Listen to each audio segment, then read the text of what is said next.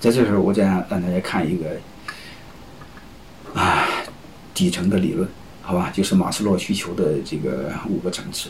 马斯洛分析的人性的需求，第一是生理需求，所以我们必须给员工基本的物质激励；第二是安全需求，你工作要相对稳定，要一定的劳保劳动保护，要一定的安全性，要签个合同，对吧？还有一个基本的满足他的社会需求，就是处于正健康的人际关系，有一定的企业文化。嗯，说白了，组织内部要公平合理，嗯，制度合理，嗯，别任人唯亲，要基本公平和平等，啊，这就是基本尊重的需求，啊，说白了，好好干可以升官发财，嗯，这就是自我价值实现的需求，就将来说我给你股份，你可以成为公司的股东，啊，基本上是这么个逻辑。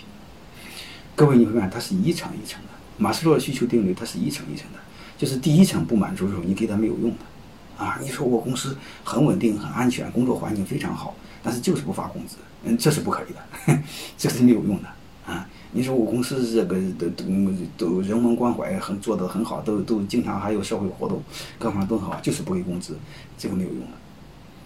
嗯，所以你看，对没吃饱饭的人来说，你看其实尊严都不重要，吃饱饭最重要。所以，的马斯洛的需求定律的基本的一个逻辑之后，呃，基本的逻辑就是他对。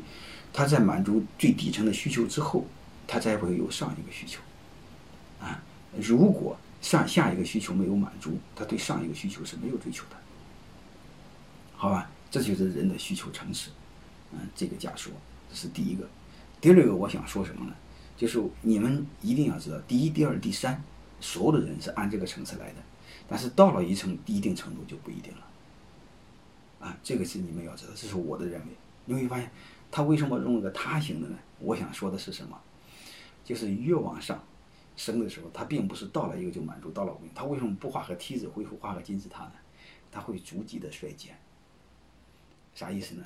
嗯，就是说白了，对工人来说，他只要工资越高越好，啊，安全不安全对他都不是最重要。对大学生来说，他得要求一定安全。嗯，在更优秀的大学生来说，他叫人际关系好，要公平。是吧？再优秀的大学生呢，他他就要看能不能，呃，能不能这个这个这个有做一番成绩，能不能升官发财，啊，那更优秀的人要求是能不能自我价值实现，能不能成为老板，能不能给股份？你会发现这个并不是人人都需要的，它有一定的衰减，这个衰减我推测至少以十倍的速度在衰减。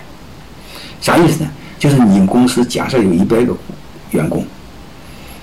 真正能实施股权激励的也就十到二十个，大部分人是不需要的，好吧？并不是说来，并不是说来他们都需要，我们这一点一定要知道啊。你比如我们看传统的暴发户，按道理来说，有了钱之后精，有了钱之后就满足物质追求之后，应该追求精神。我们正常按马斯洛定律来说，就是这个需求满足之后，应该往更高的追求，对吧？啊，精神满足者该追求灵魂的追求啊，正常是这样的。但是你你们永远要记住。个体户不管有多少钱，他永远啊，多数个体户吧，并不是说太绝对。